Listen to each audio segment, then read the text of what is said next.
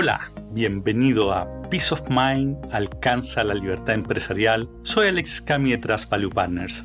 Hoy quiero hablarte sobre los líderes de dos compañías fundadas con un año de diferencia, 1975 y 1976, y que han tenido un impacto tremendo en nuestras vidas. Me imagino que sabe a quién me refiero, ¿no? Bueno, uno es Bill Gates, uno de los hombres más ricos del mundo, que se retiró de su empresa hace más de una década, pero antes había anunciado su retiro ya en el año 2000. Así, a los 52 años, Gates decidió que había completado su tarea con respecto a la empresa y ahora era tiempo para dedicarse por completo a ayudar a los más necesitados. Desde entonces está dedicado a la fundación que tiene con su esposa, la fundación Bill y Melinda Gates institución que está dedicada a temas sanitarios y educativos. De hecho, en el momento que se retiraba, declaró, tendré cuatro veces más de tiempo para revisar estrategias sobre lo que hacemos en educación, lucha contra enfermedades, agricultura, microcréditos, apariciones en público tendrán que ver en su mayor parte con la fundación, así que mis viajes serán a África y a la India, dijo. Por otro lado está también otro gran líder, Steve Jobs, quien se mantuvo al tope de la compañía todo el tiempo que pudo.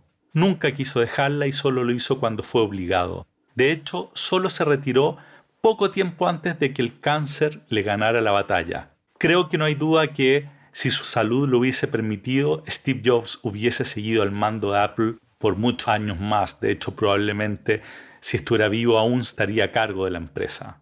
Podríamos pensar que estaban en etapas distintas por sus edades Gates y Jobs, pero lo interesante es que ambos nacieron en 1955, es decir, tenían la misma edad. Y cuando Apple con Steve Jobs a la cabeza estaba diseñando el iPod, Bill Gates estaba planificando su retiro.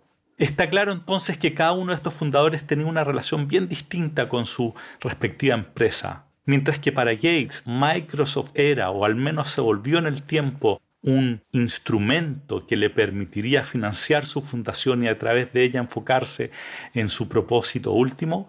Muy por el contrario, pareciera que para Jobs Apple era el vehículo para materializar su propósito, es decir, su sueño personal de cambiar el mundo.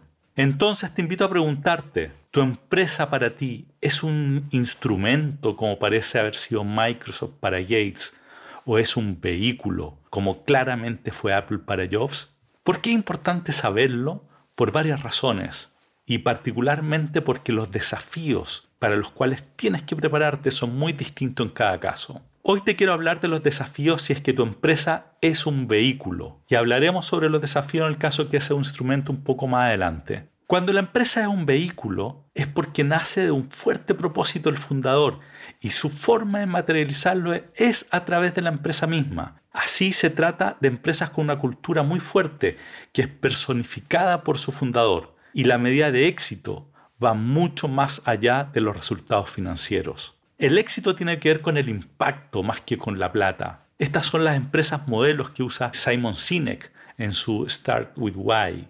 Aunque como discutiremos en otro episodio, la empresa debe tener un why más allá de si está alineado con el propósito personal del fundador. Acá te estoy hablando de la diferencia de cuando el propósito de la empresa está alineada con lo que nosotros llamamos el norte del empresario. Es decir, el empresario lo que está buscando, lo que siente que su propósito en la vida está muy alineado con el propósito de la misma empresa.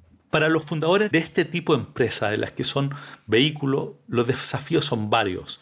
Y hoy te quiero mencionar tres que me parecen importantes y que yo mismo los he o estoy viviendo, pues mi firma Trust Value Partners cae claramente en esta clasificación. Es un vehículo para mi propósito. Es interesante sí que la mayoría de nuestros clientes no están en esta categoría, sino en la otra, en la que sus empresas son instrumentos más que vehículo. Déjame comentarte cuáles son los tres principales desafíos que al menos yo veo para este tipo de empresa. El primero, debes controlar el romanticismo al interior de la empresa, pues no puede ser esto a cualquier costo.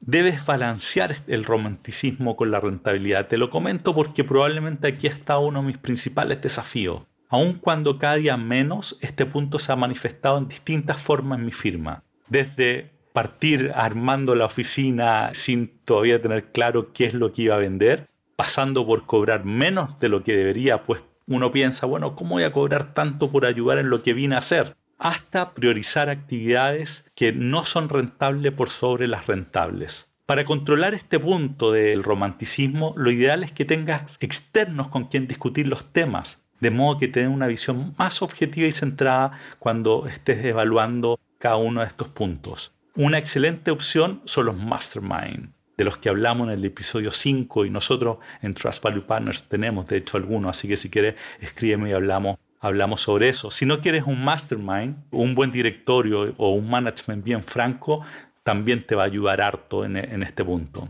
El segundo punto, que el alma del fundador, es decir, tu alma, sea traspasada efectivamente a la organización. Acá estoy hablando del alma que le estás poniendo al proyecto, evidentemente, ¿no? ¿Por qué te digo esto? Es porque estas empresas tienden a ser una extensión del dueño y operan directamente ligadas a la intuición de uno. Son las que más viven el fenómeno que hablábamos en el episodio 2 sobre visión versus gestión. Entonces, típicamente los dueños quedan atrapados dentro de la empresa. Y por lo mismo, si no se preparan con tiempo, estas empresas tienden a no sobrevivir a sus dueños.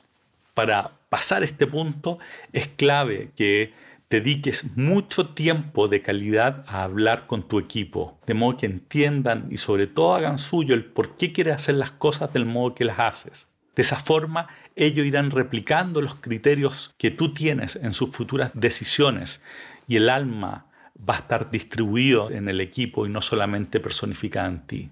El tercer punto que te quiero mencionar hoy es que debes ser muy cuidadoso con el crecimiento de la empresa. ¿Por qué? Porque mantener el alma de la empresa a medida que crece es difícil. De hecho, hay muchos fundadores que toman la decisión consciente de simplemente no seguir creciendo para no perder esa alma. Es más, hay un libro bien interesante escrito sobre ella. El autor Bo Barlingham las llamó Small Giants. Ahí muestra una selección de casos que los dueños, teniendo la opción, optaron por mantenerse de tamaño acotado. Con ello aseguraron que el alma de la empresa se mantuviese intacta. Pero no estoy diciendo, ojo, que no crecer sea la única opción para estos casos, para los casos en donde la empresa es un vehículo, para nada. De hecho, todo lo que hacemos en mi firma y particularmente en este podcast es trabajar para que el crecimiento no sea una limitante para mantener la esencia de la empresa. Eso sí, el punto que estoy haciendo acá es que debe hacerse con mucho cuidado y debe prepararse. Más aún cuando se piensa incorporar socios. Los socios, especialmente aquellos cuyo foco está en la rentabilidad, si fueran, por ejemplo, socios pasivos, pueden representar un foco de conflicto tremendo en estos casos. Pero bueno, ¿cuál es la recomendación entonces para crecer y al mismo tiempo ir cuidando el alma? es lo que hablamos en el episodio 20 sobre la sistematización. Tú tienes que intentar que todo lo que saca la empresa vaya generando procesos, procedimientos, reglas de negocios, criterios que la hagan menos dependiente de ti y que la esencia de esa alma se vaya capturando en el quehacer del día a día de la empresa. En fin, sobre esto podemos hablar mucho, pero creo que es suficiente para hoy.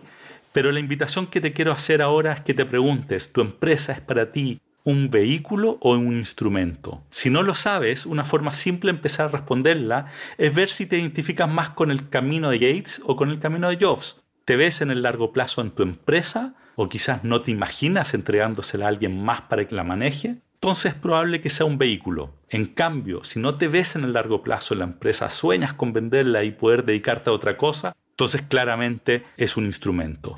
Si es un vehículo, ojo con los puntos que hablamos hoy, cuídate el romanticismo discutiendo las decisiones importantes con terceros más objetivos, enfócate en traspasar el por qué hacer las cosas de tu equipo, idealmente delegando tanto como sea posible y planifica tu crecimiento con fuerte foco en la sistematización y asegurándote que eventuales socios compartan tu visión sobre cómo quieres hacer las cosas. Si en cambio de un instrumento, bueno, stay tuned, porque pronto vamos a hablar sobre este tema y bueno, para ambos sigan escuchando este podcast, pues te ayudará a avanzar en todos estos temas, en ir avanzando hacia la libertad empresarial, clave para alcanzar el peace of mind.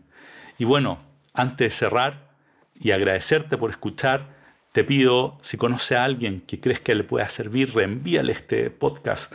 Y como siempre, escríbeme a alexis.cami.trustpp.com o métete en nuestra página web www.trustpp.com. Si tienes comentarios, si nos quieres contar sobre cuál es el caso de tu empresa, si te sientes más que estás en una empresa vehículo o instrumento y discutir sobre los desafíos que estás enfrentando, escríbenos y bueno, y ponme ahí si quieres recibir además el libro que estamos escribiendo sobre el Mastermind. Así que eso sería todo por ahora, así que cuídate y hasta la próxima. Bye.